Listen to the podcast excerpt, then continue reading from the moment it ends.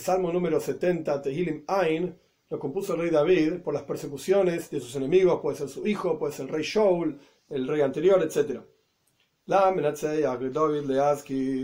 Para el director del coro, por David, para recordar, Leazkir es recordar. Puede ser o una tfila o un rezo, o vamos a ver más adelante un midrash, una explicación de nuestros sabios específica de por qué dice recordar. Veis, 2.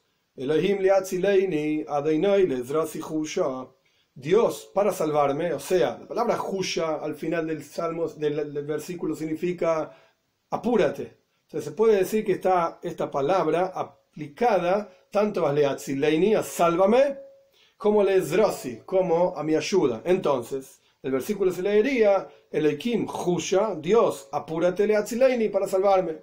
Hashem Lezrosi, Husha, Dios, a mi ayuda, apúrate. Gimel, 3.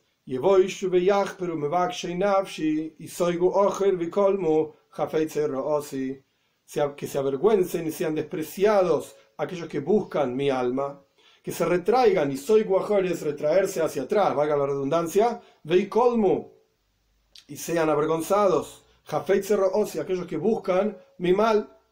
Dalet 4. Que retornen, o sea, que no haya al Eikev recompensa, Bostom, aquellos que me avergonzaron, o sea, que no tengan recompensa mis enemigos por haberme avergonzado. Oimrim, aquellos que dicen, heyach, heyach, es una expresión de alegría, vamos a continuar persiguiéndolo, qué bueno, ya lo vamos a agarrar, etc. Hey, 5. Yossi sube izmechu vechakol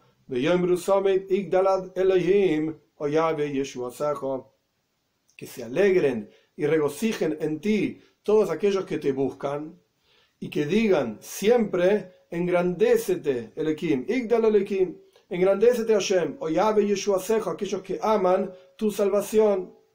El concepto de engrandécete Elohim, Dios, significa que aquellas personas que buscan la salvación de Hashem y Dios muestra su grandeza hacia ellos salvándolos, entonces que siempre digan, por aquello, por cuanto los salvaste, Igdal se engrandeció, la grandeza de Dios es muy grande, amamos tu salvación porque la enviaste. Vov 6. Vani oni Elohim.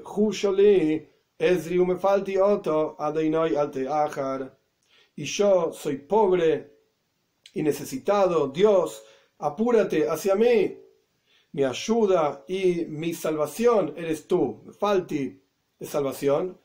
Hashem, alte ajar, Dios, no te atrases. Este es el salmo, el midrash, la explicación que trae Rashi, uno de los comentaristas, sobre por qué el salmo empieza Leazkir, para recordar.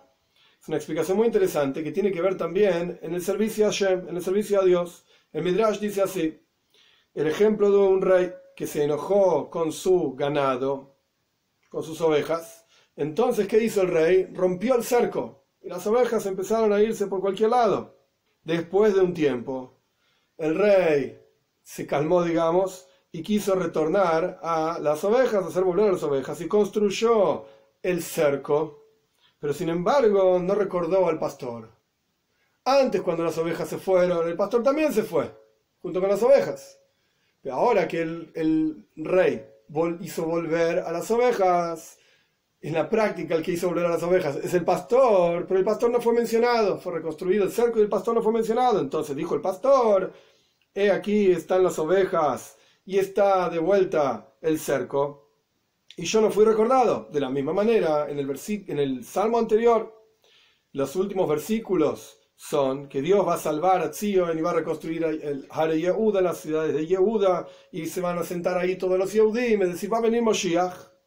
Y no solamente van a estar ahí todos los Yehudim, sino que son llamados, Oya son llamados, son llamados, perdón, la descendencia de aquellos que sirven a Dios, y son llamados los que aman a Dios, los que aman su nombre, etc. Y en ningún lugar aparece el Roye, el pastor, entonces continúa. El próximo salmo dice la Menatzeach de David Leazkir. David Amelech, el rey David, que sería el pastor, porque Moshiach es descendiente del rey David, sería el pastor. Si ya trajiste las ovejas, si ya reconstruiste Jerusalén, Eretz Israel, todo entero, entonces también recordar al pastor. Y tráeme a mí junto con las ovejas, etc. El Rebbe tiene varios discursos sobre este asunto. Uno de los discursos es qué significan las ovejas, qué significa el cerco y qué significa el pastor. Y la idea es la siguiente. Los animales viven en un cerco. El cerco, de vuelta, para animales, representa el concepto de Nefesh Abamis, el alma animal, como estudiamos también en un salmo anterior. El alma animal, durante la época que estamos en Golus, en exilio, e incluso observando esto en el servicio a Dios, de, a Dios de cada uno de nosotros, cada uno dentro de sí mismo, tenemos ovejas, por así decir, tenemos un animal en nuestro interior. Y este animal está contenido por un cerco. Y hay casos en los cuales el cerco este se rompe, se destruye el cerco. Y el animal anda en libertad de hacer cualquier cosa.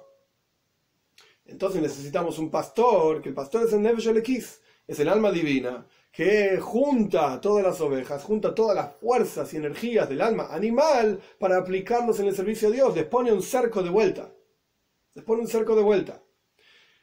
Esto es el refinamiento del alma animal, de vuelta, que necesita su cerco para no ir tras las pasiones, tras las tonterías mundanas, ordinarias, etcétera, etcétera. Y este es el alma divina, el pastor del alma animal, que lo refina y lo hace estar contenido en el cerco. Pero la cosa no termina ahí, porque incluso después de que el alma animal fue refinada, el siguiente salmo dice Askir, el pastor también tiene que ser recordado. Es decir, el alma divina no solamente refina el alma animal para que el alma animal empiece a amar a Dios y tenga una virtud en el servicio a Dios, etc., sino que el alma divina también tiene una elevación en el momento en que sirve a Dios refinando el alma animal. En otras palabras, en Hasid se discute en muchísimos lugares el concepto de yerida jalía, un descenso para un posterior ascenso. Si el alma divina estaba frente a Dios, ¿Para qué necesitaba bajar este mundo para investirse en un cuerpo y un alma animal, etcétera, en un mundo oscuro donde la presencia de Dios está oculta? Y responde Hasides que el alma divina desciende a este mundo para un posterior ascenso incluso superior al nivel en el que se encontraba anteriormente. Y esto es lo que está diciendo el Salmo, de Askir. Hay que recordar al pastor también. No solamente el alma divina trabaja para refinar el alma animal, sino que el alma divina misma es elevada en el momento en que trabaja aquí abajo para servir a Dios refinando el alma animal. ¿Y cuál es la elevación del alma divina? En general, el alma divina es seigel, es intelecto, frío.